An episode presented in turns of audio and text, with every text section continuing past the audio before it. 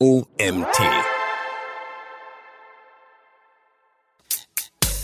Willkommen zum OMT Online Marketing Podcast. Heute zu Gast Florian Litterst von AdsVenture. Äh, es gibt natürlich Schnittmengen, sagen wir es mal so, aber jetzt in so einem Funnel sind die erstmal an ganz unterschiedlichen Touchpoints anzusiedeln. Also erstmal ist äh, Google Search, also Search bei Google, ist halt Pull-Marketing schlussendlich in den allermeisten Fällen und äh, Facebook am Ende Push-Marketing. Das ist schon mal ein ganz, ganz großer Unterschied, den man auch, wenn man diesen Kanal bedient, berücksichtigen sollte, dass wir hier Push-Marketing und Demand-Gen schlussendlich betreiben. Ganz wichtig, das zu berücksichtigen, gerade wenn man halt aus der Google-Welt, aus der Search-Welt kommt.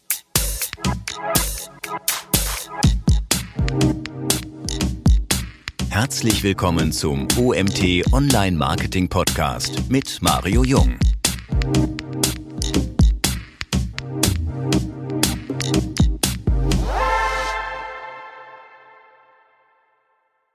Willkommen zu unserem OMT Online Marketing Podcast. Heute in der nächsten Folge mit Florian Litterst von AdsVenture. Hallo Florian.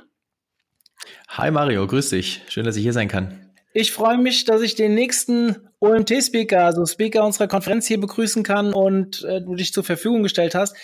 Du bist im Bereich Facebook Ads eine richtige Nummer. Ich selbst bin ja kein Facebook Adsler, habe dich trotzdem vor zwei Jahren auf dem Facebook Ads Camp das erste Mal sprechen gehört und mir damals schon gedacht, hey, wieso war der Junge eigentlich noch nicht bei uns auf der Bühne?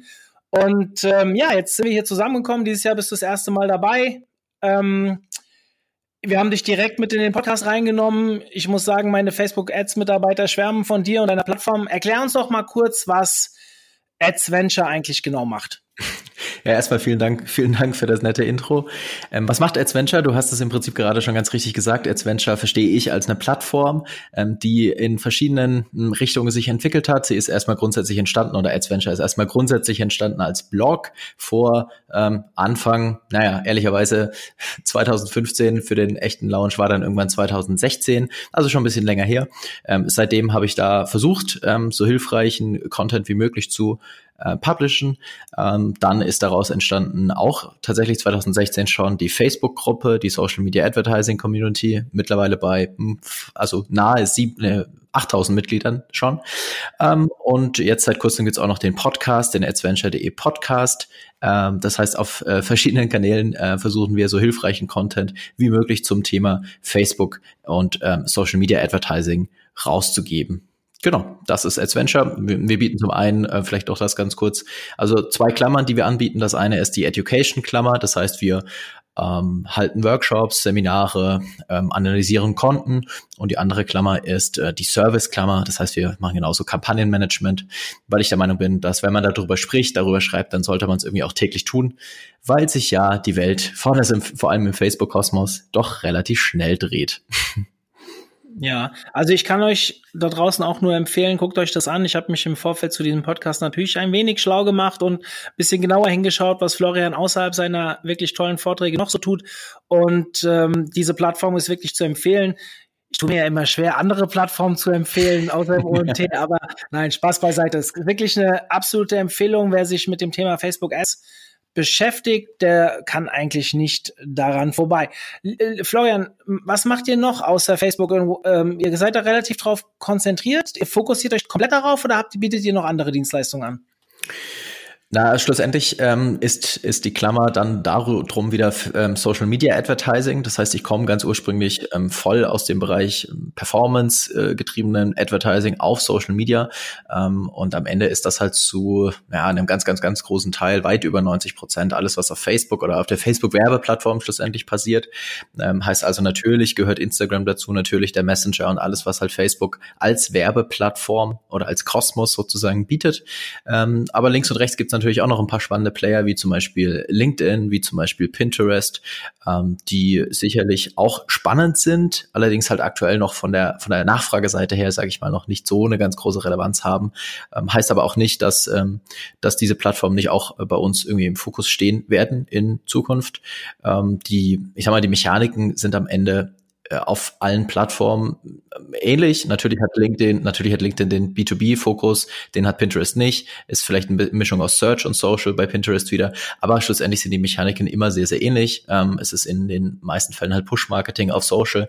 Von dem her ähm, ist das dann auch nicht ganz so das Thema, das auf andere Plattformen zu adaptieren. Aber ja, der Fokus liegt ganz klar bei Facebook. Hm. Also ihr könnt euch jetzt sicherlich ein sehr gutes Bild von Florian machen. Wir wollen vielleicht an der Stelle oder ich möchte an der Stelle nochmal darauf hinweisen, für diejenigen, die jetzt, der Podcast gibt's ja noch nicht so lange, jetzt das erste Mal dabei sind, wir legen hier sehr viel Wert auf Hands-on. Also sprich, ihr werdet hier in dem Podcast noch sehr viele Tipps mitnehmen und wir werden weniger über uns reden als über die Materie, aber ich denke, damit ihr einfach ein besseres Gefühl dafür bekommt, wer hier eigentlich spricht, macht so eine Vorstellung absolut Sinn. Lass uns vielleicht an der Stelle direkt mal einsteigen zum Thema Facebook Ads. Die ähm, der Algorithmus ist so ein Thema. Ich bin ja jetzt, wie so gesagt, eher SEO, komme aus dem Suchmaschinenoptimierungsbereich, beschäftige mich aber im Rahmen des UMTs natürlich auch viel mit Facebook, Community Building und so weiter. Wir schalten auch viele Ads, wobei ich das selbst nicht mache. Aber es ist schon sehr offensichtlich, dass in den letzten ein, zwei Jahren die äh, ja, äh, Reichweite auf Facebook stark gesunken ist. Man hat das Gefühl, es wird immer mehr in die Facebook Ads reingepusht. Wie siehst du die Entwicklung? Was denkst du, wo die noch hinführt? Ähm, ja, das ist tatsächlich die Entwicklung, die man schon seit einigen Jahren ähm, so sehen kann, die ähm, ja auf Facebook natürlich ganz, ganz stark so stattgefunden hat oder stattfindet, dass die organische Reichweite mh, hm, lange nicht mehr da ist, wo sie früher mal war. Das soll nicht heißen, dass es die gar nicht mehr gibt, wenn man entsprechenden Content liefert, der ähm, relevant und informativ und äh, entsprechend die Bedürfnisse der Zielgruppe trifft. Also die organische Reichweite gibt's nach wie vor, ähm, nur natürlich halt nicht mehr so ganz einfach geschenkt, wie es früher mal war. Ähm, das muss man natürlich ganz ehrlicherweise schon so äh, erkennen und auch akzeptieren, ähm, was am Ende dann dazu führt, Woran dass man, liegt das? Naja, am Ende liegt es einfach daran, dass der Content im Laufe der Jahre bei Facebook immer weiter angestiegen ist. Das heißt, ähm, es werden mehr Inhalte geteilt von, von Seiten, auch, als, auch von Nutzern. Das kann man jetzt auf Facebook, ähm, kann vielleicht ein bisschen nachgelassen haben wieder in der letzten Zeit, aber trotzdem ist der Gesamtcontent natürlich gegenüber der vor, keine Ahnung, fünf Jahren deutlich höher.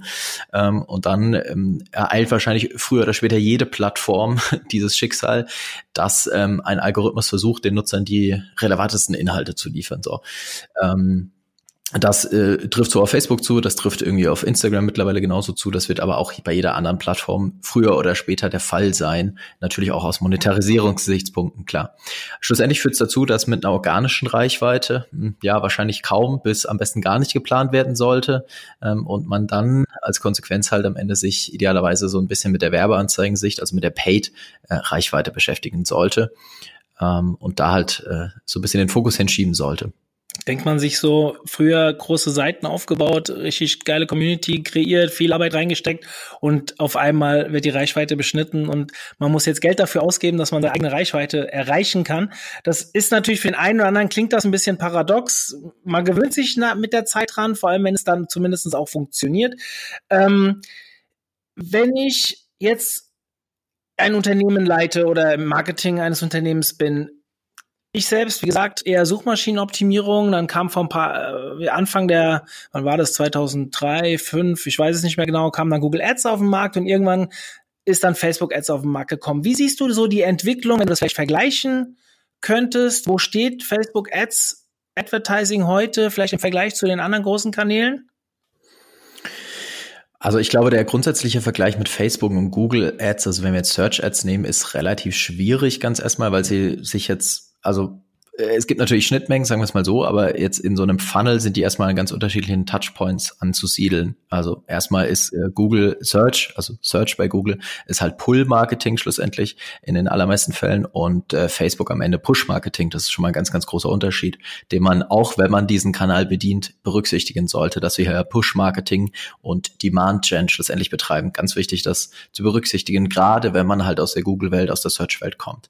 Ähm, ansonsten, aus meiner Sicht, Sicht, ähm, auch wenn man dann mal andere Plattformen sich anschaut und die äh, Werbeanzeigenprodukte auf anderen Plattformen, auf anderen Social-Plattformen sich anschaut, dann merkt man tatsächlich bei all dem, was man bei Facebook kritisieren kann und wenn der Werbeanzeigenmanager mal wieder nicht funktioniert, wie weit fortgeschritten dann doch tatsächlich Facebook ist mit dem, was sie bieten, wie innovativ das Werbeprodukt oder die Werbeprodukte von Facebook sind, die ganze Werbeplattform ist ähm, und was man da, also was für eine brutale Effektivität diese Werbeplattform tatsächlich hat, weshalb ja auch die Nachfrage äh, im Laufe der letzten Jahre extrem stark angewachsen ist. Vielleicht so eine kleine Anekdote, als ich damals eingestiegen bin in dem Bereich, ähm, also ich war immer nur im Paid-Bereich aktiv äh, tatsächlich. Ähm, habe ich tatsächlich ein bisschen länger nachdenken müssen, ob ich das tun möchte. So ähm, mache ich jetzt hauptberuflich Facebook. Ähm, das hat sich damals wirklich komisch angehört für mich.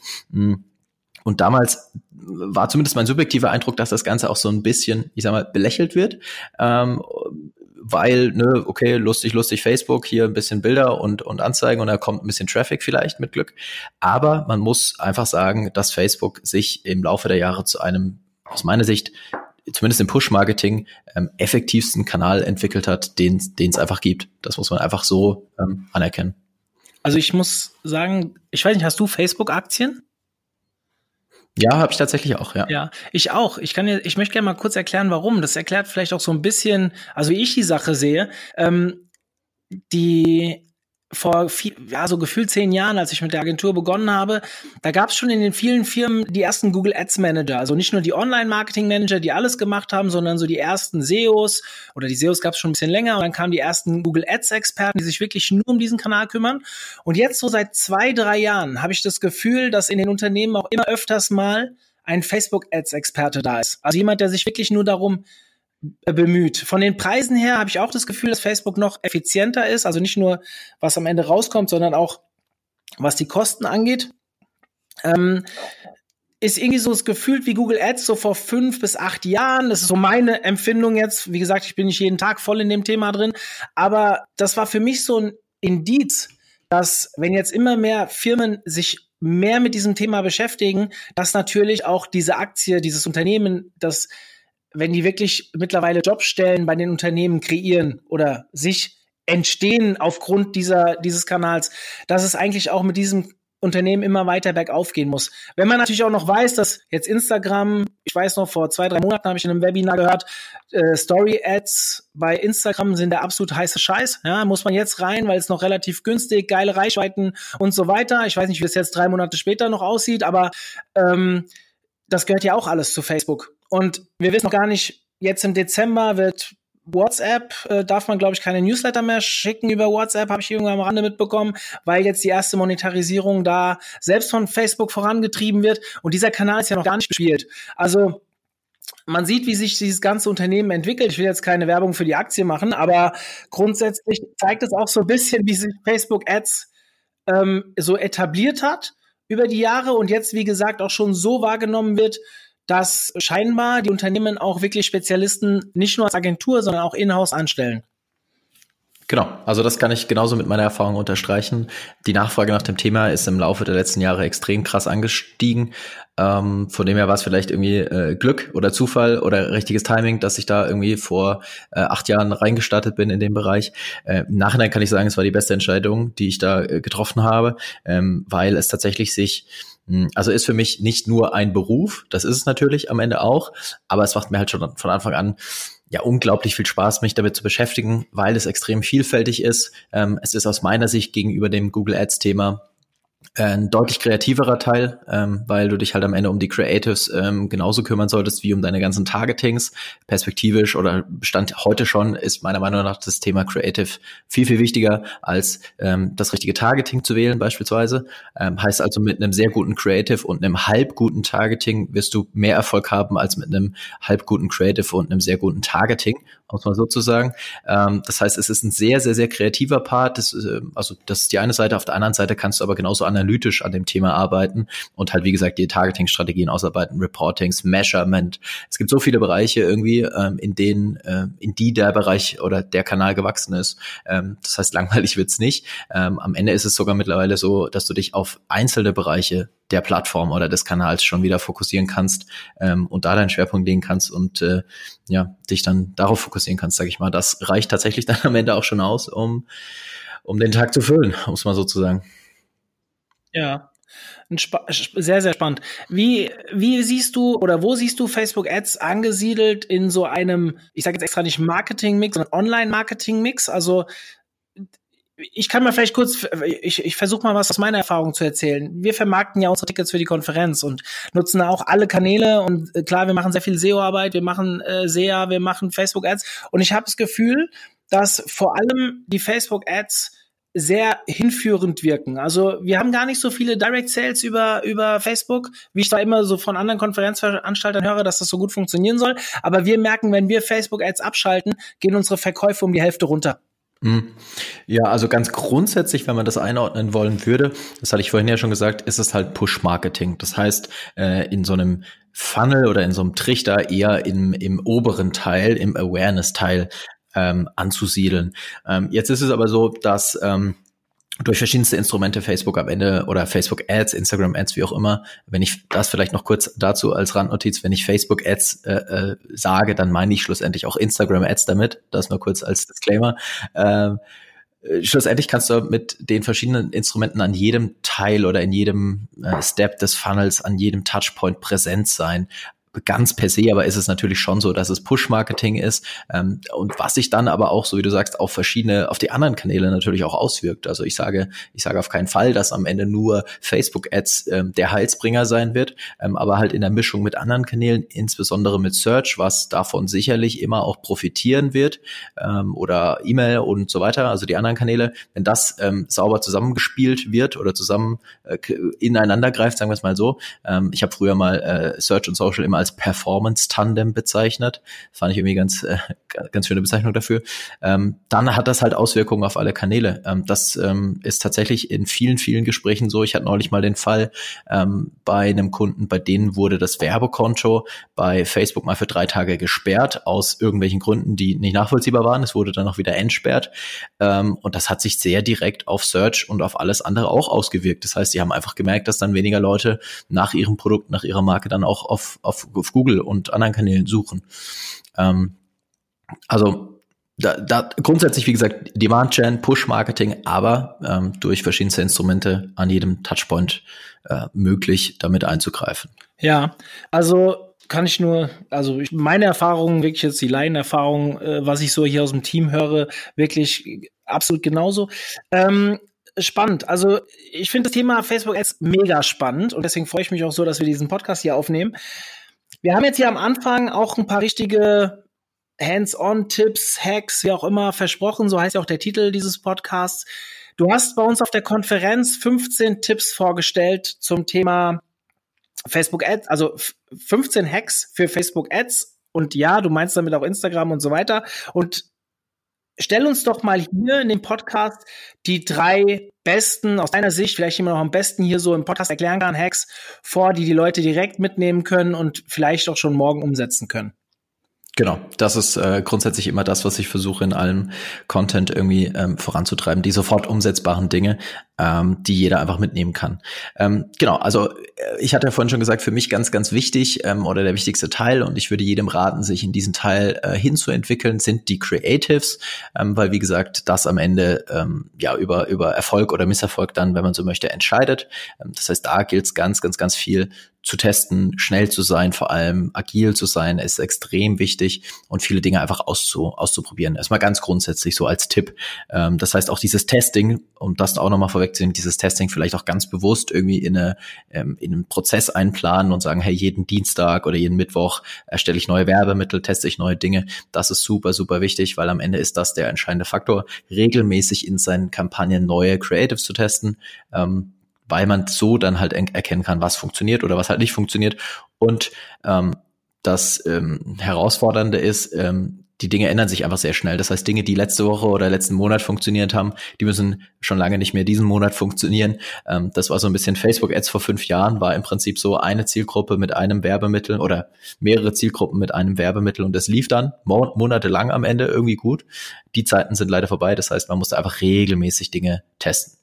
So, dann hattest du vorhin ja auch schon eine, ein Format oder eine Platzierung schlussendlich erwähnt, die spannend ist und das würde ich auch so nach wie vor unterschreiben, obwohl die Anzeigen auf Instagram Story Ads oder in Instagram Story Ads jetzt nicht mehr brandneu sind natürlich. Ähm, die gibt es ja schon eine Weile.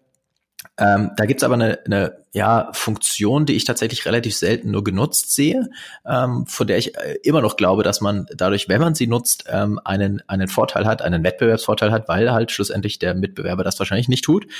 Und zwar sind das Umfragen in Instagram Story Ads, ähm, die man über den Werbeanzeigenmanager am Desktop einbuchen kann.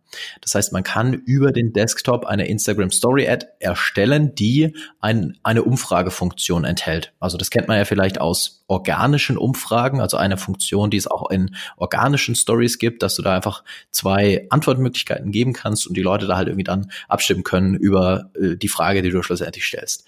Ähm, das kann man seit äh, ein paar Monaten ähm, in äh, Anzeigen auch einbuchen, über den Werbeanzeigenmanager eben am Desktop. Ähm, und das ist tatsächlich eine Funktion, von der ich anfangs nie erwartet hätte, dass sie so gute Performance-Werte bringt, ähm, wie sie es äh, schlussendlich tut. Ähm, weil ähm, wenn man sich das Format so vor Augen führt, ne, eine Umfrage auf so einer Story, ähm, ja, das ist für Engagement sicherlich interessant, so mein Gedanke anfangs, ähm, hat sich aber tatsächlich gezeigt, dass das auch hinsichtlich Performance und interessanterweise in jeder Funnelstufe, also nicht nur im Remarketing, sondern auch in der Neukundenansprache sehr, sehr, sehr gut funktionieren kann. Ähm, da geht es natürlich so ein bisschen drüber. Performance heißt da für dich, ähm, klickst auf die Webseite oder äh, taucht da Verkäufe final oder wie muss ich mir das vorstellen? Genau, also Performance äh, heißt für mich, weil ähm, wir fokussiert sind auf E-Commerce, heißt schlussendlich Abverkauf, okay. Umsatz, Return on Ad Spend oder CPO, je nachdem. Im besten Case halt Return on Ad Spend. Ähm, das ist dann die Performance, auf die hin optimiert wird. Und interessanterweise funktioniert das mit Story Ads, äh, die eine Umfrage enthalten, sehr, sehr, sehr gut. Ne? Eingangs, wie gesagt, habe ich gedacht, ja, cool, Engagement, sicherlich stark. Vielleicht auch im Remarketing eine Option, dass du, dass du da verschiedene Produkte zeigen kannst und dann die Leute abstimmen können aber äh, entlang jeder Funnelstufe ein tatsächlich extrem performantes Format. Man muss natürlich so ein bisschen erstmal kreativ drüber nachdenken, wie wende ich das an. Ich meine, der Klassiker wäre zum Beispiel, zwei Produkte einfach darzustellen und dann abstimmen zu lassen. Das habe ich jetzt auch schon mehrfach getestet. Ähm, du kannst dazu einfach diese Story, also das, das, ähm, äh, das vertikale Creative quasi in der Mitte splitten. Dann hast du links und rechts ein Produkt und kannst diese Umfrage genau auf die Mitte legen ähm, und lässt dann die Leute schlussendlich abstimmen. Das ist eine Option. Ähm, dann gibt's Optionen, Optionen, ähm, die du wählen kannst. Ähm, also oder anders ausgedrückt, du sollst schlussendlich nicht eine, eine Antwortoption äh, bieten, bei der der Nutzer sagen könnte, nee, das Produkt kaufe ich nicht oder nee, das Produkt interessiert mich nicht. Das sollte man natürlich versuchen, irgendwie zu umschiffen, sage ich mal, mit seiner Frage und äh, schlussendlich irgendwie so eine Ja- oder Ja-Frage äh, anzubieten oder Ja, das Produkt brauche ich ähm, und die Antwortmöglichkeit wäre dann, äh, die zweite Antwortmöglichkeit wäre dann Ja, dieses Problem habe ich. Das heißt, wenn ich sage, ich habe dieses Problem und das Produkt löst das Problem, führt das schlussendlich auch zum Produkt hin. Hm. So sollte man da halt so ein bisschen drüber nachdenken. Oder ich habe das auch schon gesehen mit Gutscheincodes, dass kleine kurze Gutscheincodes halt in diese Umfragen eingebaut wurden. Ähm, so kann man das natürlich schlussendlich auch nutzen. Ähm, und äh, das funktioniert tatsächlich sehr, sehr gut. Vielleicht noch ein Mini-Tipp dazu, was ich empfehlen würde, ist ähm, in die Frage ähm, der Umfrage noch äh, darauf hinzuweisen, dass man hochwischen kann, also upswipen kann, um dann schlussendlich zum Produkt oder auf die Landingpage zu kommen. Ähm, jetzt die äh, These meinerseits, wieso das so gut funktioniert. Ähm, erstens ist das wäre jetzt meine nächste Frage gewesen. Siehst du, habe ich direkt vor, vorweggenommen. äh, also erste erste These: äh, Es ist ein neues Feature. Neue Features werden immer gepusht von der, von der Plattform. Das ist erstmal so relativ eine, eine einfache Erklärung. Die andere These ist, ähm, dadurch, dass überraschenderweise, also ich hätte es nicht erwartet, extrem viele Menschen bei so einer Umfrage sich beteiligen. Also ich habe da teilweise ähm, Beteiligungsquoten von 10 oder über 10 Prozent, was ich doch echt sehr, sehr hoch finde.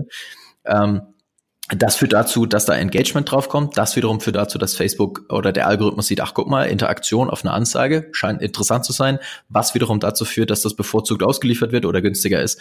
Ähm, und dann wiederum, ähm, wenn du halt eine stabile Klickrate und dann auch eine stabile Conversion Rate hast, ähm, kriegst du damit sehr, sehr gute Ergebnisse. Ähm, das sind so meine Thesen, wieso das so gut funktioniert. Ähm, grundsätzlich äh, ist das Thema Quiz und Umfrage sowieso eine Mechanik, die ja egal auf welcher Plattform, äh, für immer viel Interaktion und Spaß bei den Nutzern sorgt und dass wir da dann am Ende irgendwie belohnt. Vielleicht noch. Das sind ja auch meistens die Formate, die auch in der organischen Reichweite am besten funktionieren. Exakt, genau, genau. Also die Menschen stehen halt einfach auf sowas ähm, und dann macht es irgendwie auch Sinn, das äh, hier zu nutzen. Ähm, vielleicht so ein paar Anekdoten noch dazu oder vielleicht eine Sache, die erfahrungsgemäß eine Frage, die da immer kommt, ist, wo kann ich denn jetzt sehen, wie die Leute abgestimmt haben? Ähm, das ist tatsächlich nämlich etwas versteckt. Ähm, oder wie viele Leute äh, haben abgestimmt, die Frage. Ähm, das ist tatsächlich etwas versteckt, deswegen ähm, hier noch der Tipp dazu. Wenn ihr eine Umfrage erstellt, also erstmal dürft ihr dann nur als Platzierung Instagram Story auswählen, keine andere Story-Platzierung und auch sonst nichts, also nur Instagram Story als Platzierung auswählen. Und wenn die dann läuft und ihr halt diese Umfrage um, umgesetzt habt, dann gibt's auf der Ebene der Werbeanzeigen ähm, die Diagramm oder Statistikfunktion der Werbeanzeige, wo man dann einfach den Verlauf sieht. Ähm, und da, wenn man da dann ganz nach unten scrollt, dann bekommt man die, Umf äh, die Ergebnisse der Umfrage angezeigt. Das ist eine Frage, die meiner Erfahrung nach einfach sehr, sehr oft kommt. Deswegen dachte ich, ähm, gehen wir die hier noch kurz rein. Genau. Ähm, das, das zum einen ähm, und ähm, zum anderen vielleicht noch so, ähm, was, was man beachten sollte oder was, was, was leider nicht funktioniert ist, man kann keine ähm, Remarketing-Zielgruppen, also keine Custom Audiences basierend von der Antwortmöglichkeit erstellen. Das geht leider nicht. Ähm, wie man das umgehen könnte, ist, indem man ein äh, Video nutzt und auf das Video dann diese Umfrage drauf legt, sozusagen. Und dann könnte man von den Leuten, die sich das Video angesehen haben, eine Zielgruppe erstellen ähm, oder von den Leuten, die dann schlussendlich auf die Webseite geklickt haben. Das sind so die Optionen, die man da hat. Ähm, an sich aber, wie gesagt, eine Funktion, die ich auf jeden Fall testen würde, ähm, weil das sehr, sehr, sehr gut funktioniert. Ja, klingt total innovativ muss ich sagen. Habe ich auch so in meinen Story Ads, also ich bin jetzt nicht jeden, also ich bin schon jeden Tag auf Instagram, aber äh, jetzt nicht der mega Instagram User, würde ich trotzdem sagen, habe ich noch nicht gesehen. Ja, man sieht es tatsächlich sehr selten. Deswegen ähm, hat man halt, wenn man, und das ist, gilt für jede neue Funktion immer, ähm, hat man halt den, den, gewissen Vorteil im Feed oder in den Stories. Ähm, wenn das die anderen nicht nutzen, dann kriegt man halt irgendwie die höhere Aufmerksamkeit plus die Interaktion in dem Fall noch. Ähm, das wird belohnt. Deswegen würde ich das auf jeden Fall tun und äh, damit experimentieren. Genau. Gut, ähm, da, das erstmal zu, zu Instagram Story Ads. Ähm, was äh, ein zweiter Tipp vielleicht noch, auch, auch aus der Ecke der Creatives, ähm, ist es, ähm, mit dem Format, was Facebook nennt, Sammlungen oder Collection Ads zu arbeiten. Ähm, Sammlungen oder Collection Ads, ähm, das hat vielleicht der eine oder andere im Werbeanzeigenmanager schon mal gesehen, das ist ähm, oder auch im Feed gesehen. Das ist das Format, was ähm, ein großes Vorschaubild hat und unten drunter werden dann vier Produktbilder oder vier kleine Bilder, sagen wir es mal so, als Vorschau angeboten. Das hast du vielleicht auch schon mal gesehen in deinem Feed oder das habt ihr vielleicht auch schon mal irgendwo im Einsatz gehabt. Genau. So, ähm, Collection Ads an sich sind erstmal ein Format für E-Commerce. Das heißt, wenn man ähm, Produkte hat äh, und die Produkte im Business Manager in, innerhalb von einem Katalog hinterlegt hat, ähm, dann kann man diese Collection Ads als ähm, Facebook nennt das dann Schaufenster nutzen und darin dann seine Produkte auf so einer Mini äh, Landingpage schlussendlich präsentieren. Das heißt, wenn der Nutzer aus dem Feed heraus auf diese Anzeige draufklickt, dann landet er auf so einem Schaufenster, das ist eigentlich der beste, die beste Bezeichnung auch dafür, ähm, kann dann die verschiedenen Produkte anschauen. Wenn er da dann draufklickt, landet er schlussendlich auf der Webseite beziehungsweise auf dem Shop.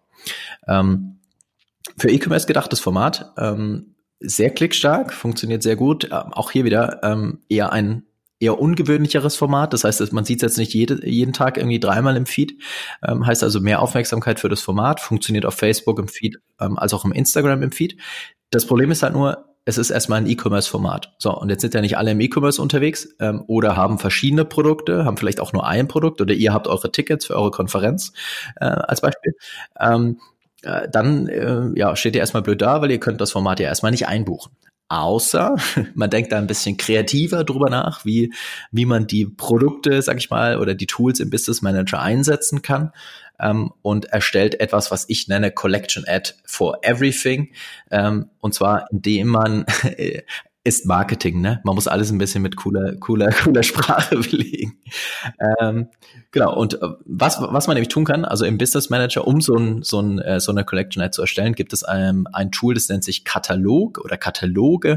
Und normalerweise wird in diesem Katalog halt ein Datenfeed hinterlegt, über den dann oder in dem dann ähm, die Produkte aus dem Shop eingespielt werden. Ne? Analog wie zum Beispiel auch von Google Shopping, da spielst du dann den Datenfeed ein und dann beinhaltet der Katalog deine Produkte.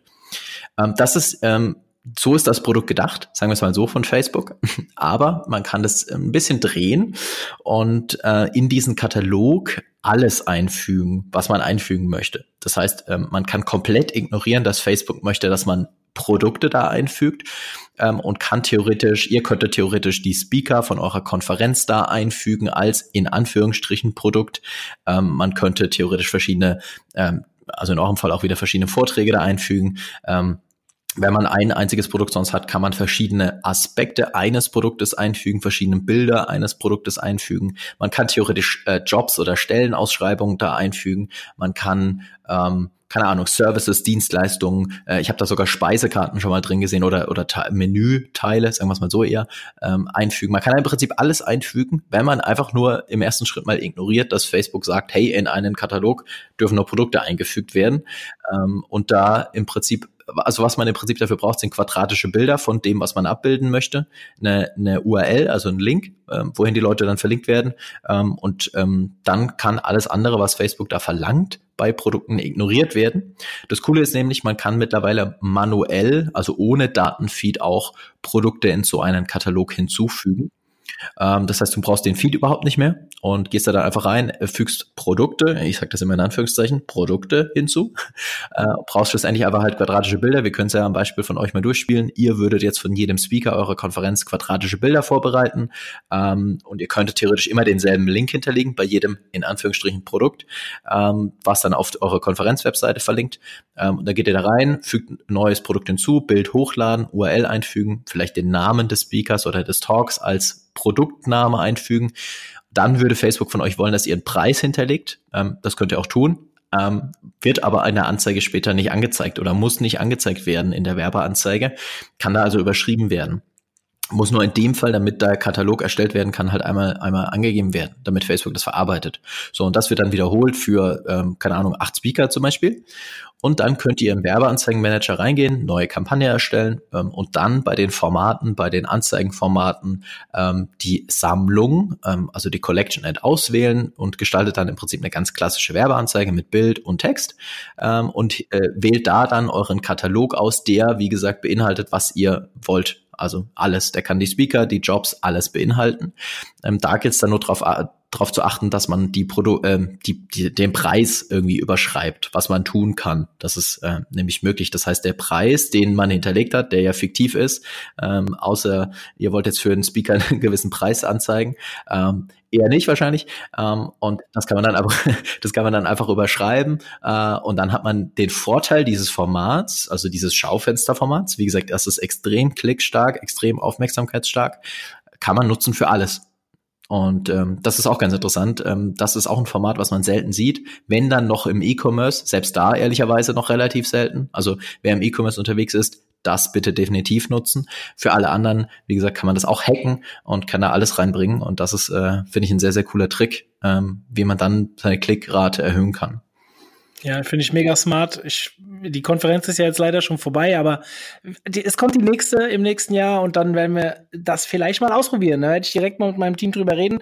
Klingt für mich mega smart. Ich habe es so schon gesehen, allerdings nur im E-Commerce-Bereich, so wie du es, wofür es ja dann ursprünglich auch gedacht war, so wie du erzählt hast. Ähm, aber ich finde das auch immer cool, wenn man ein bisschen um die Ecke denkt, ein bisschen innovativer ist und vielleicht auch mal Produkte ein bisschen missbraucht, weil dann fällt man auch mehr auf. Und ja, finde ich total cool, den Tipp. Ja, ähm, das ist das ist am Ende so ein bisschen auch das, was ich mit kreativ ähm, eingangs ge gesagt habe oder gemeint habe. Ähm, das Kreative beschränkt sich am Ende nicht nur auf, äh, du baust Werbemittel und Bilder und Animationen oder Videos, ähm, sondern auch die ganzen Produkte, die dir Facebook oder welche Plattform auch immer an die Hand gibt, gilt es irgendwie kreativ zu nutzen, ähm, weil da dann oft so ein bisschen der die Magie, sag ich mal, da drin steckt und das halt dann einen Unterschied macht für die Performance, als wenn du, ich sag mal, nur das von der Stange einfach mhm. abarbeitest irgendwie. Ja, mega spannend. Genau. Cooler Tipp. Ich denke, das ist schon der zweite. Jetzt bin ich sehr gespannt auf den dritten, weil wenn das nochmal so ein Ding ist, haben wir sehr lange sehr viel zu tun. ja, das, äh, das hoffe ich doch. Also das hoffe ich doch, dass hier ähm, die Zuhörer oder du als Zuhörer hier das, das mitnimmst und auch umsetzen kannst. Darum geht's. Ähm, genau, der dritte Tipp, ähm, da geht's jetzt mal nicht um das Thema Werbeanzeigen, ähm, sondern um das Thema Targeting ähm, und ähm, was man da alles so tun kann. Ähm, und ähm, das ganze Prinzip da dahinter äh, nenne ich Cross-Channel Remarketing, ähm, was man auf Facebook sehr, sehr interessant umsetzen kann. Voraussetzung dafür ist grundsätzlich, um Remarketing auf Facebook umzusetzen, äh, mit Website Custom Audiences ist es, dass der Facebook Pixel auf der Seite äh, implementiert sein muss. Ja, in dem Fall reicht auch die Basisversion aus. Das heißt, er muss ähm, bei jedem bei jedem Seitenaufruf muss der Pixel irgendwie erfassen, dass ein Page View stattgefunden hat und dann kann man ähm, das sogenannte Cross-Channel Remarketing umsetzen. So, was bedeutet das jetzt erstmal? Ähm, das bedeutet, dass man ähm, auf Basis der Informationen der, des, der Traffic-Herkunft Zielgruppen erstellt. Also nicht nur auf Basis des Besuchs, da hat jemand folgende Seite besucht oder da hat grundsätzlich jemand die Seite besucht, sondern auch noch auf Basis der Traffic-Herkunft, ähm, weil man da dann ganz interessante Konzepte entwickeln kann.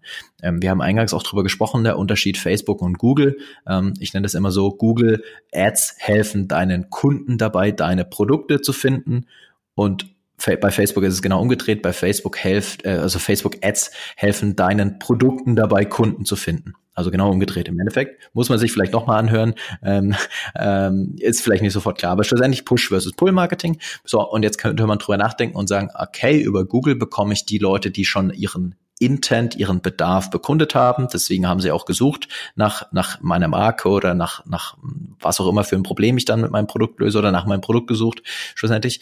Ähm, und diese Zielgruppe könnte ja für eine Remarketing-Kampagne beispielsweise ganz spannend sein, ähm, weil die halt gegenüber dem Gesamttraffic ähm, nochmal eine andere Eigenschaft hat, ne, den Bedarf schon mal bekundet hat. Und dann gilt es, diese, diese Zielgruppe aus dem Gesamttraffic halt, ich sag mal, ähm, rauszuschneiden oder rauszukategorisieren, wie auch immer. Ähm, und das kann man über verschiedene Wege tun. Ähm, der allereinfachste Weg wäre, ähm, wenn man jetzt über Google Ads spricht, man nimmt die Google Click ID ähm, und erstellt auf Basis der Google Click ID eine äh, Website Custom Audience bei sich im Werbeanzeigenmanager. Das heißt, man geht rein in das Zielgruppenmenü, erstellt eine neue Custom Audience auf Basis von Website Traffic und kann dann ja ganz klassisch URL-Regeln definieren. Also URL enthält ähm, folgende, folgende URL oder folgendes Keyword. Und da könnte man, das ist wie gesagt das einfachste, die Google Click ID einfügen ähm, und hätte dann den Traffic, der über die Google Ads kam. Das kann man aber auch noch weiterdrehen und wenn man dann mit URL-Parametern arbeitet, kann man das sogar bis auf URL-Parameter-Basis weiterdrehen äh, und theoretisch sogar sagen, auch das habe ich selbst schon so umgesetzt, ähm, äh, liebes Google, Google-Team, was bei uns die Google-Kampagnen betreut, bitte gebt mir mal die Top-Performer-Kampagnen bei euch, bei Search. Ähm, und auf Basis von diesen Top-Performer-Kampagnen, beziehungsweise auf den URL-Parametern von den Top-Performer-Kampagnen, erstelle ich bei Facebook eine Remarketing-Liste, ähm, eine Website-Custom-Audience und nutzt das dann für das Remarketing, was die Ergebnisse in dem Fall tatsächlich sehr, sehr, sehr stark verbessert hat war zu erwarten, aber trotzdem dann ähm, hat es genauso funktioniert, wie, wie, wie wir es uns theoretisch ausgedacht hatten. So, das kann man, das kann man jetzt für Google, wie gesagt, nutzen. Ähm, das kann man aber auch mit jedem anderen Kanal genauso machen. Zum Beispiel, ganz spannend hier auch wieder die Verknüpfung von LinkedIn und von Facebook. Ähm, LinkedIn, wenn man jetzt im B2B-Bereich unterwegs ist, bietet sicherlich äh, deutlich spannendere Targeting-Optionen nochmal, wie Facebook das tut, oder für bestimmte Branchen sicherlich nochmal deutlich spannendere Targetings, ähm, als Facebook das tut. Da gibt es zum Beispiel sowas wie ein Gruppentargeting. Da, das heißt, da, das, was jeder sich auf Facebook wünscht, ist auf LinkedIn möglich. Ich kann Mitglieder von einzelnen Gruppen ansprechen, ähm, was jetzt gerade so im Recruiting-Bereich oder anderen Bereichen im B2B-Bereich super spannend sein kann. Ähm, übrigens als Tipp, ich würde dann als Ausschluss die Sales-Mitarbeiter ausschließen, weil die möchte ich in den allermeisten Fällen dann nicht erreichen. Die tummeln sich aber auch in so Gruppen. Ähm, und dann könnte ich mit meinen, ähm, mit meinen Ads auf LinkedIn zum Beispiel Leute auf, auf meine Webseite verlinken. Da ist dann wiederum der Facebook Pixel drauf. Und an diesem Link hängt dann ein äh, URL-Parameter an von dieser LinkedIn-Kampagne. Ähm, so, und dann kann ich auf Basis von diesem URL-Parameter bei Facebook auch wieder eine Website-Custom Audience erstellen und dann die Leute im Remarketing zu einem viel günstigeren Preis erneut erreichen, als ich den bei LinkedIn bezahlen müsste. Ähm, so ganz grober Vergleich, bei LinkedIn ist der CPM äh, etwa zehnfach so hoch wie bei Facebook. Das heißt, wenn du bei Facebook sechs Euro bezahlst, bezahlst du bei LinkedIn sicherlich 60 Euro oder mehr für 1000 Impressions. Ähm, deswegen macht Sinn, dann über LinkedIn vielleicht eine sehr spitze, spezifische, ähm, spannende B2B-Zielgruppe einzukaufen und dann auf Facebook im Remarketing erneut nochmal zu bespielen. Funktioniert aber genauso mit Pinterest, funktio funktioniert genauso mit YouTube. Also einerseits, wie gesagt, für Remarketing, andererseits aber auch, und das ist mindestens genauso spannend, kann man von diesen Website Custom Audiences auch wiederum Zwillingszielgruppen oder Lookalike Audiences bei Facebook erstellen. Das heißt, über, über Google zum Beispiel die Top Performer Search ähm, Traffic äh, Zielgruppe die ich in der Website Custom Audience pack, davon dann wiederum eine Lookalike Audience erstellt, ist für die Neukundenansprache sehr oft eine sehr performante Zielgruppe und genauso natürlich bei LinkedIn. Wenn ich da eine sehr spezifische B2B-Zielgruppe einkaufe, die ich sonst so bei Facebook nicht erreichen kann, ähm, wie auch immer die Zielgruppe aussieht, ne, über eine Gruppe zum Beispiel zu erreichen, davon dann auf Facebook die Lookalike Audiences einfach mal testen, ist sicherlich auch ein Ansatz, der spannend sein kann und den man testen kann, ohne jetzt sonderlich viele also ohne da sonderlich viele Voraussetzungen, sage ich mal, erfüllen zu müssen, weil am Ende brauchst du halt den Pixel und URL-Parameter, zwei Dinge, die, glaube ich, jeder relativ schnell umsetzen kann. Ja, mega spannend. Also, wow, cool. Fand ich richtig cool. Ähm, äh, ich äh, denke mir jetzt gerade, das war jetzt relativ ausführlich alles auch. Und äh, wie hast du das auf der Konferenz geschafft, 15 Tipps in 45 Minuten zu erzählen? Sehr, sehr schnell sprechen. ja, ich habe leider nicht live miterlebt, damals den Vortrag. Ähm, dementsprechend ähm, werde ich mir die Aufzeichnung noch anschauen. Die Aufzeichnung für alle, die nicht bei der Konferenz waren, die ist auch im Nachgang käuflich erwerbbar. Also ihr könnt mich gerne kontaktieren, dann schicke ich euch einen Link. Und wenn ihr Lust habt, den Vortrag von Florian nochmal zu hören, wir haben ihn aufgenommen und ihr könnt euch den gerne im Nachgang auch anschauen. Ähm, Florian, mega spannende Insights. Ich habe noch ein, zwei Fragen, die mir so gekommen sind, währenddem du erzählt hast. Und du hast irgendwann mal von agil geredet, agiles Unternehmen. Ähm, welches Unternehmen würdest du einem Einsteiger empfehlen, was man unbedingt beobachten sollte, weil es ein mehr oder weniger perfektes Facebook Ads Marketing bereit? Oh, diese Frage kommt tatsächlich sehr oft ähm, und äh, die erwischt mich immer so ein bisschen auf dem, auf dem, auf dem kalten Fuß, muss ich zugeben. Ähm, aber ähm, ich kann hier äh, tatsächlich für so ein, für so ein paar Kollegen äh, ein bisschen, äh, ich sag mal, die Lanze brechen. Ähm, wer, wer sehr gut unterwegs ist, tatsächlich ist, ähm, ist Just Spices. Die kann man sich auf jeden Fall anschauen. Die machen ganz, ganz spannende Dinge. Ähm, da würde ich einen Blick drauf haben.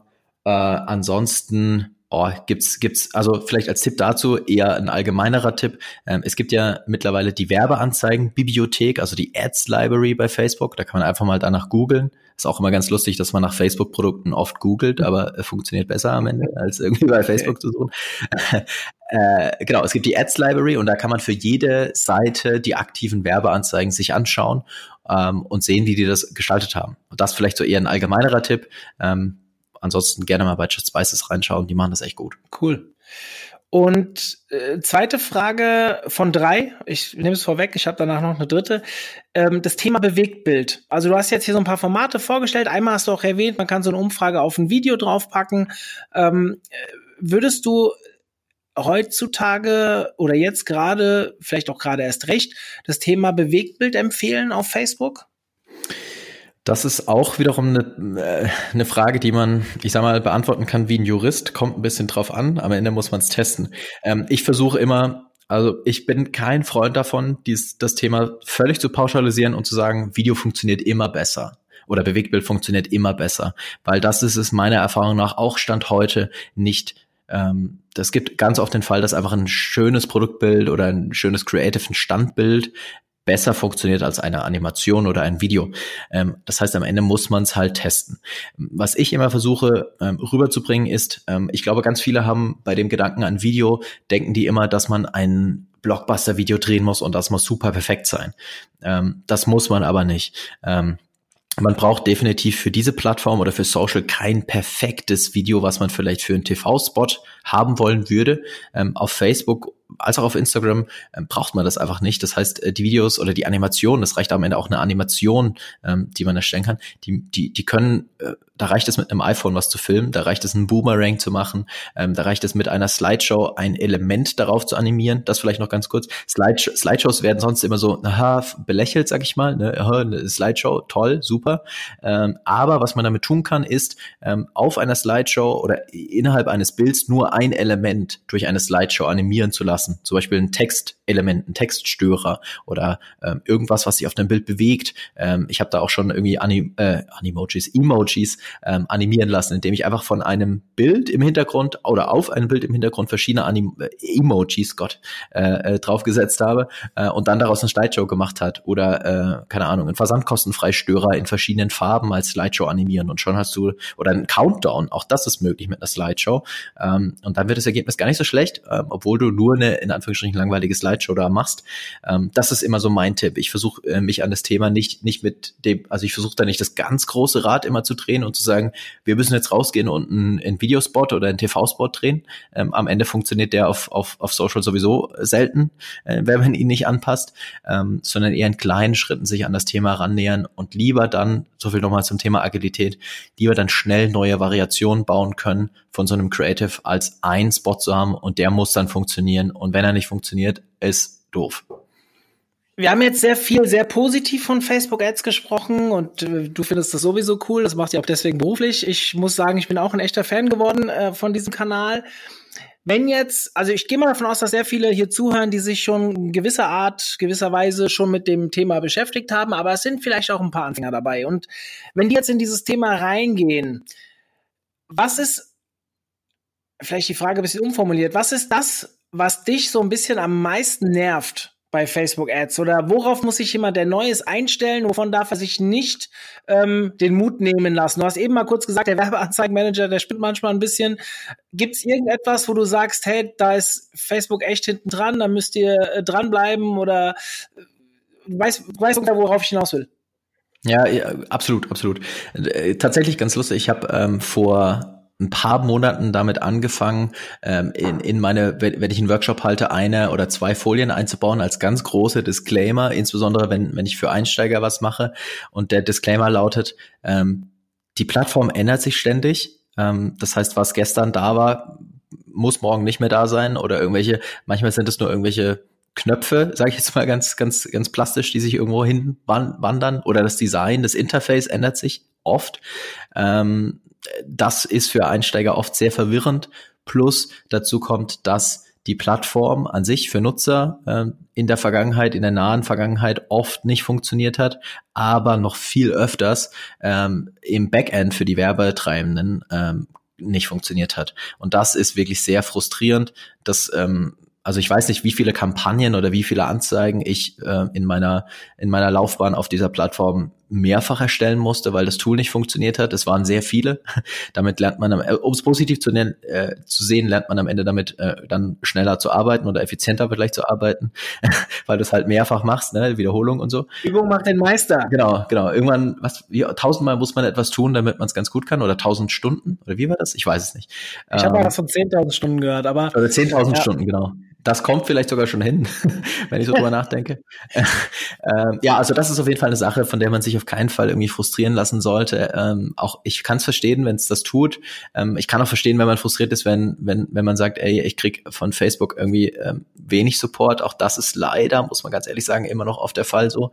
Ähm, davon aber nicht frustrieren lassen. Ähm, und ähm, es gibt für die allermeisten Fälle dann irgendwelche Workarounds, ähm, wo man dann trotzdem ans Ziel kommt. Ansonsten hilft es einfach mal, ganz klassische F5 zu drücken oder äh, keine Ahnung, ein Glas Gin einschenken und am nächsten Tag nochmal versuchen. Das ist dann meistens auch eine ganz gute Idee. Achso, vielleicht noch eine Sache, wenn das Tool nicht funktioniert, was man da tun kann, das mache ich nämlich auch immer so, dann einfach um Creatives kümmern. Also dann einfach irgendwie äh, Creatives bauen, Animationen bauen. Dafür brauche ich das Tool ja nicht. Ähm, das kann man dann immer ganz gut nutzen, wenn es nicht funktioniert. Hast du irgendein interessantes Tool, vielleicht ob kostenfrei oder schmalkostend, was man sehr gut nutzen kann, um geile Creatives zu bauen? Außer Photoshop oder so? Ja, also ich tatsächlich, ich bin, ich habe mich irgendwann mal vor ein paar Jahren, hatte ich mir vorgenommen, mich mal intensiver mit Photoshop zu beschäftigen, aber äh, wie es so ist, äh, wenn du es nicht regelmäßig nutzt, dann äh, kommst du wieder komplett raus. Das heißt, ich hätte minimale Ahnung von Photoshop vielleicht heute. Ähm, aber wenn wenn wenn es um so Tools geht, bin ich der Meinung, dann muss das Tool einfach zu bedienen sein nicht, weil ich mich da nicht reinfuchsen möchte, sondern weil es am Ende oft schnell gehen muss oder schnell gehen soll. Ähm, und ähm, für, für Bilder ähm, und dann am Ende auch für Animationen aus Slideshows nutze ich tatsächlich, wie wahrscheinlich sehr, sehr viele, Canva, also canva.com.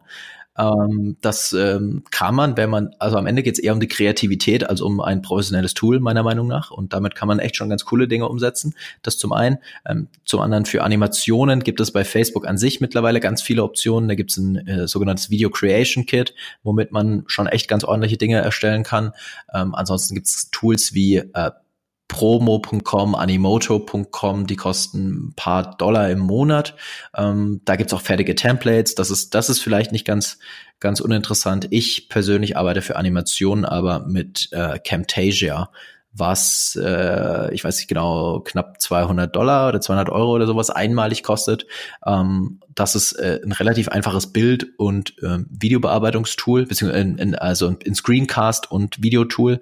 Ähm, und das kann man auch nutzen, um, um Creative zu bauen. Ähm, tatsächlich im Prinzip Drag and Drop. Also es ist wirklich, ähm, es ist wirklich idiotensicher. Damit, deswegen komme ich auch damit klar ähm, und kann damit halt auch schnell einfach Dinge zuschneiden. Ne? Dann, erfahrungsgemäß, viele, viele, für viele ist es schon eine extrem große Hürde, aus einem quadratischen Video oder aus einem 16 zu 9 Video ein quadratisches Video zu machen oder aus einem quadratischen Video ein vertikales Video zu machen. Das ist für viele schon äh, extrem die große Hürde. Äh, sowas ist zum Beispiel mit Camtasia innerhalb von zwei Minuten erledigt. Cool. Ähm, zum Abschluss. Wir haben jetzt viel von dir gehört. Ich glaube, jeder, der zugehört hat, merkt, du steckst sehr tief in dem Thema drin. Äh, ich ja, mehr als nur ein Experte in meinen Augen. Aber trotzdem würde es mich mal interessieren, Du sprichst davon, dass Facebook sehr viel ändert. Heute kann schon was anders sein wie gestern. Wie bleibst du am Ball? Wie bildest du dich weiter? Was macht ein Florian Litterst, um ja der Experte zu bleiben, der er jetzt gerade ist? Ja, tatsächlich liest er extrem viel, hört extrem viel. Ähm, schauen tue ich nicht so viel. Ich bin nicht so der Typ, der wahnsinnig viele Videos schaut. Ähm, ich lese und höre tatsächlich extrem viel. Ähm, mittlerweile ist es so, dass ich äh, in der glücklichen Lage bin, dass sehr viele Quellen oder sehr viele Personen mir dann Infos zukommen lassen, wenn sich irgendwas irgendwo geändert hat. Ähm, das heißt, ich bin da relativ schnell dann up to date. Ähm, dadurch, dass ich selbst jeden Tag in den Tools drin bin, sehe ich auch, wenn sich Dinge geändert haben. Ähm, ich bekomme natürlich Infos von Facebook, aber äh, selbst da ist es nicht so, dass man da irgendwie einen Informations- oder Wissensvorsprung hat, ganz selten zumindest nur.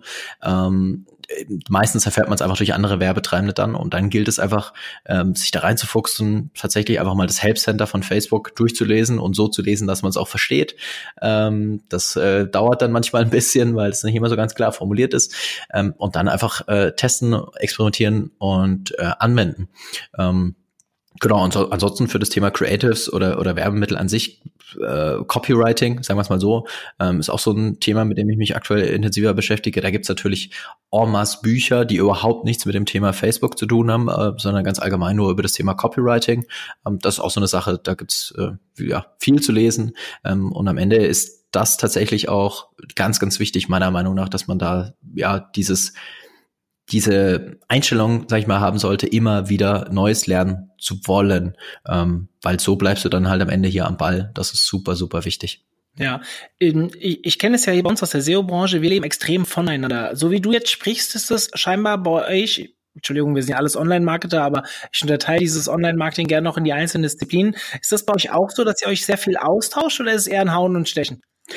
Also absolut nicht. Ähm, meiner, meiner Meinung nach ähm, gibt es da einen sehr, sehr, sehr guten Austausch, den ich ja versucht habe oder auch immer versuche, immer heute auch noch versuche, mit all dem, was ich tue, zu fördern. Ähm, das heißt, ähm, es ist, äh, wenn, wenn mir jemand eine Frage stellt, äh, egal auf welchem Kanal, dann versuche ich dem immer zu antworten. Es gibt deswegen aus dem Grund den Blog, es gibt deswegen aus dem Grund insbesondere auch die Facebook-Gruppe, die Community, ähm, in der genau das auch äh, ich sag mal, gefordert ist oder gewünscht ist, dass Fragen gestellt werden können, dass, dass sich ausgetauscht werden kann, auch wenn die Frage, ich sag mal, vermeintlich ähm, in Anführungsstrichen doof ist. Äh, gibt's nicht, es gibt keine doofe Frage, es gibt nur doofe Antworten und ich versuche die halt immer, ich versuche die doofen Antworten zu unterbinden, um halt diese, dieses Umfeld, diese Atmosphäre zu schaffen, dass man sich halt dann auch traut, ähm, vermeintlich einfache Fragen zu stellen. Ähm, und aus diesen Fragen ähm, ist es dann natürlich auch so, dass ich da wahnsinnig viel draus lerne, immer, ähm, wenn ich mir die ähm, wenn ich mir die durchlese oder beantworte. Ähm, ansonsten lerne ich aus jedem Gespräch tatsächlich, ähm, aus jedem Kundengespräch, aus jedem Workshop, aus jedem Gespräch mit,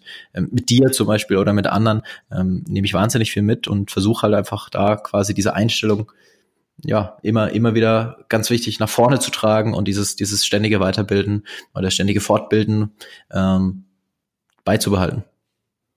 Also, ich finde es ein gutes Ende. Lieber Florian, vielen, vielen Dank für die spannenden Insights. Ich muss sagen, wir haben den, wie soll ich sagen, die, die, den Auftrag, einen Hands-on-Podcast äh, mit dieser Folge definitiv bestätigt.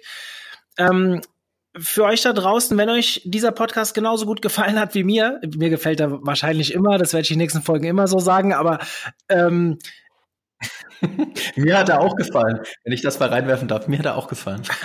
Nicht nur dir. Äh, wenn er euch genauso gut gefallen hat da draußen, wir leben von Bewertungen. Guckt mal rein, iTunes, äh, andere Kanäle. Ich bin selbst eher der Apple-User, zumindest was das Telefon angeht, nicht was den Computer angeht. Das habe ich mich geoutet. Aber äh, wir leben von Bewertungen. Bewertet uns, bewertet unseren Podcast. Es würde uns sehr weiterhelfen. Lieber Florian, vielen Dank für deine Zeit ich hoffe, du hattest eine coole Zeit bei uns auf der Konferenz. Und ja, wir bleiben in Kontakt, würde ich sagen. Auf jeden Fall. Vielen Dank für die Einladung. Vielen Dank, dass ich dabei sein konnte hier heute bei euch auf der Konferenz. Hat super viel Spaß gemacht. Äh, und an die Zuhörer vielen Dank fürs Zuhören und viel Spaß in der kunterbunten Welt der Facebook-Ads. Alles klar. Danke. Zum Abschluss dieser Folge möchte ich euch noch auf zwei anstehende Events hinweisen. Anstehend, ja, ist ein bisschen relativ. Nächstes Jahr im April finden der Agency Day wieder statt. Es wird die zweite Auflage des OMT Agency Day. Wenn ihr euch selbst als Agenturinhaber im Markt bewegt, beziehungsweise ein Teamlead seid bei einer Agentur mit mehr als 50 Mitarbeitern, dann könnt ihr euch für den Agency Day bewerben. Ja, ihr hört's richtig, man muss sich dafür bewerben. Es kostet keinen Eintritt, das Werbepartner finanziert aber man muss die eine oder andere Bedingung erfüllen, um dabei sein zu können. In diesem Jahr waren wir über 110 Online-Marketing-Agentur-Inhaber. Wir haben wirklich viel diskutiert über Unternehmerthemen, Themen, die uns als Geschäftsführer, Inhaber von Agenturen ständig beschäftigen und haben uns dazu ausgetauscht.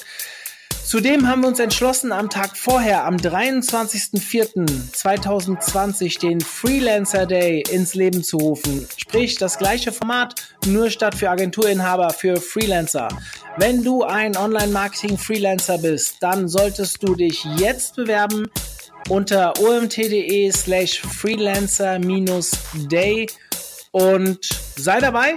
Ich freue mich auf euch. Ich freue mich auf zahlreiche Bewerbungen und wir hören uns dann im nächsten Podcast wieder.